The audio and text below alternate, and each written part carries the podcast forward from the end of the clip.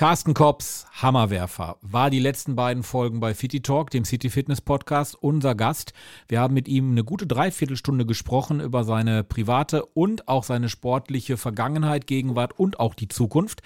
Und für unsere heutige Folge haben wir uns überlegt, wir unterhalten uns selber nochmal über dieses Gespräch, lassen es noch ein bisschen Revue passieren, weil das ein oder andere ist doch hängen geblieben.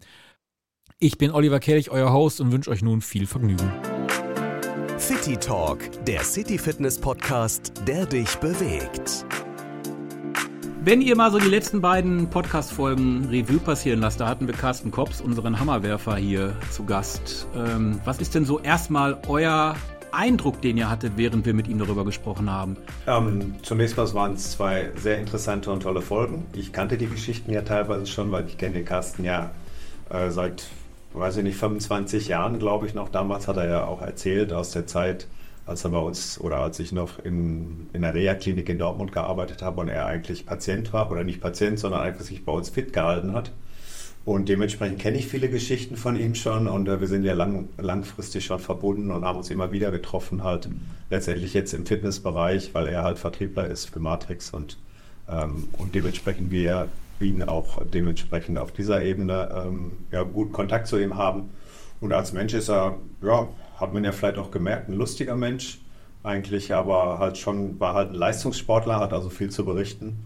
Und ja, es macht eigentlich immer Spaß, mit ihm zusammen äh, über, äh, über den Sport zu sprechen, aber natürlich auch über das Geschäft. Mhm ja, man muss sagen, ist natürlich eine, sehr nette und sympathische Art, wie er es auch erzählt und vor allen Dingen auch eine lustige. Also mit ihm wird es nicht langweilig. Wenn wir uns auch mal so zwischendurch treffen, mittags mal essen gehen oder so, dann kommt immer mal wieder eine Geschichte auf den Tisch. Und das macht das Ganze ja auch dann wieder charmant.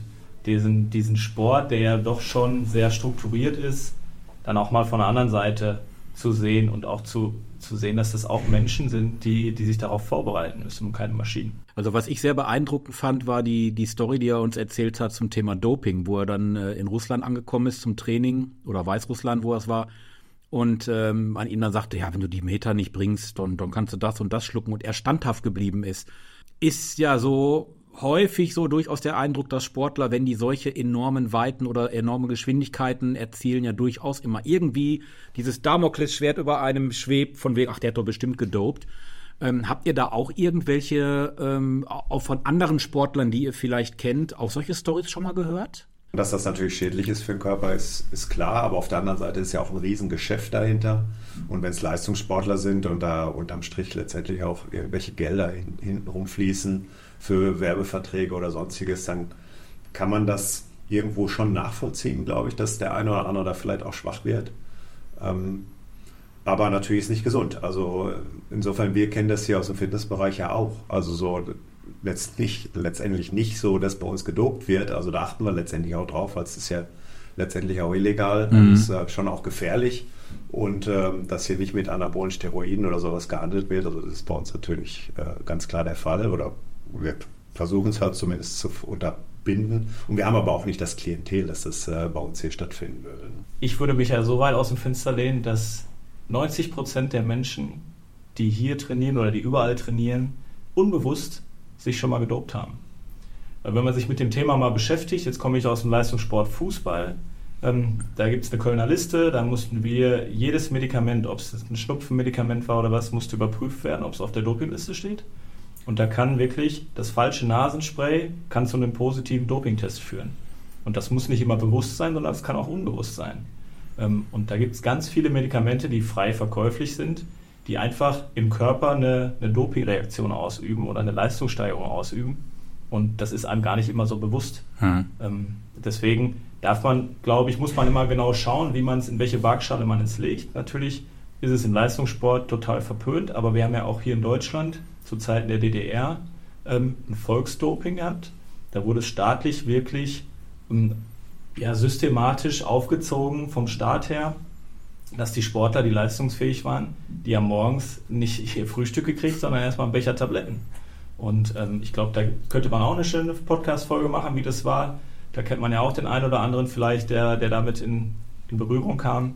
Und dementsprechend muss man es immer so ein bisschen abwägen. Was ist denn, will ich jetzt meine Leistung steigern, weil ich Einzelsportler bin im Leistungssport? Oder bin ich zurzeit erkältet, habe neben ein paar Medikamente und steigere meine Leistung ganz unbewusst. Mhm. Was ich auch sehr beeindruckend fand von Carsten war, dass er immer noch, sagte er, jeden Tag rennt und jeden Tag ähm, laufen geht und auch nicht nur drei Meter, sondern durchaus mehr. Wie wichtig ist das, wenn man aus so einem aus so einem Leistungssport rauskommt, dass man weiter trotzdem am Ball bleibt? Ist ja nicht nur für die Leute aus dem Leistungssport wichtig, sondern für jeden letztendlich, äh, dass man sich ausgewogen äh, weiterhin trainiert, eigentlich auch den Körper abtrainiert, äh, wenn man halt so viel Muskulatur über so viele Jahre aufgebaut hat wie er ähm, und von jetzt auf gleich nichts mehr macht. Also das ist sicherlich nicht gut und dementsprechend sollte man das natürlich beibehalten. Aber wenn du ein Leistungssportler bist, dann bleibst du ja in dir drin immer noch Sportler. Das heißt, der wird sein Leben lang, also so, dafür kenne ich ihn, ähm, seinen Sport machen, sowohl im Kraftbereich, im Ausdauerbereich, im Beweglichkeitsbereich. Mhm. Also alles das, was jeder normale Bürger auch machen sollte. Also grundlegend falsch ist ja, ist ja definitiv die Einstellung als normaler Arbeiter, sage ich jetzt mal. Ich kenne das aus der eigenen Familie. Mein Opa, der war jahrelang auf dem, äh, auf dem Pütt und dann hat er Rente gehabt, hat gesagt, so, jetzt mache ich nichts mehr. Und dann fingen die Probleme an. Wie kriegt man die Leute dann motiviert? Wie kriegt man die aus diesem Ich bin jetzt faul-Modus raus? Ja, es ist ist ein schwieriges Thema, aber wenn wir das Problem bekämpfen könnten und auf Knopfdruck lösen, hätten wir die Studios deutlich voller überall, deutschlandweit. Also wir haben ja mal darüber gesprochen, dass von der Bundesrepublik Deutschland, von unseren, was haben wir, 85, 89 Millionen, ähm, knapp 11, 12 momentan trainieren. Also vor Corona glaube ich 12, jetzt sind wir momentan bei 10 bis 11 Millionen. Und wenn wir das Problem anders beseitigen könnten, glaube ich, wären die Zahlen genau andersrum. Würden 11 Millionen nicht trainieren und der Rest würde trainieren. Aber der Mensch ist halt ein Gewohnheitstier. Ne? Und auch, ja, irgendwann schwer körperlich, vielleicht, wenn ich schwer körperlich arbeite, bin ich dann auch froh, wenn ich zu Hause bin und mal meine Ruhe habe und nichts machen muss. Genau, dementsprechend müssten wir halt schauen, dass wir die, die Leute noch attraktiver oder den Sport attraktiver gestalten, um die Leute mehr zu motivieren. Ich glaube ja auch, das, was du sagst, also so wenn Leute körperlich arbeiten, so wie jetzt dein Großvater vielleicht, dass, ähm, dass das für die natürlich immer noch was anderes ist, jetzt zusätzlich vielleicht in den Fitnessclub zu gehen, wo sie dann halt nochmal irgendwie Krafttraining machen sollen. Das, das kennen wir ja. Also dass Leute, die wirklich körperlich arbeiten, sagen, ich habe überhaupt keine Lust mehr nach der Arbeit vielleicht noch bei euch was zu machen. Aber darum geht es ja auch. Also ich glaube, man muss viel Aufklärung betreiben, weil sonst kommen die Menschen früher oder später oftmals halt später zu einem, weil sie dann irgendwelche körperlichen Gebrechen haben und Schmerzen mhm. haben.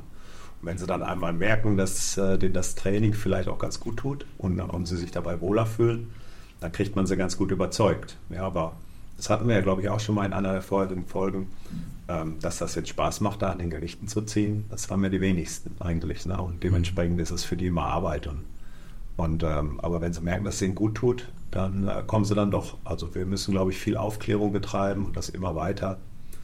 Dann äh, kriegen wir die Leute schon zum Sport. Eine schöne Geschichte, die Carsten ja auch erzählt hat, war zu den Olympischen Spielen, ähm, wo er dann anschließend, das war ja dann in der zweiten Folge, wo er nicht mehr in das äh, Swimmingpool rein wollte. Äh, solche Stories bleiben, glaube ich, hängen. Also die werden, glaube ich, bei vielen Hörerinnen und Hörern hängen geblieben sein. Ähm, kennt ihr auch solche Stories? Würde mich jetzt noch so zum Abschluss interessieren. Also jetzt nicht mit Kondomen und so weiter, aber aus dem Sportbereich noch irgendwelche anderen coolen Stories, die bei den Hörern hängen bleiben? Also es fällt eigentlich auf, die Leute kommen alleine rein und, und eine gewisse Bindung, also zum Studio kriegen, zu den Mitarbeitern kriegen, zu den anderen Mitgliedern bekommen.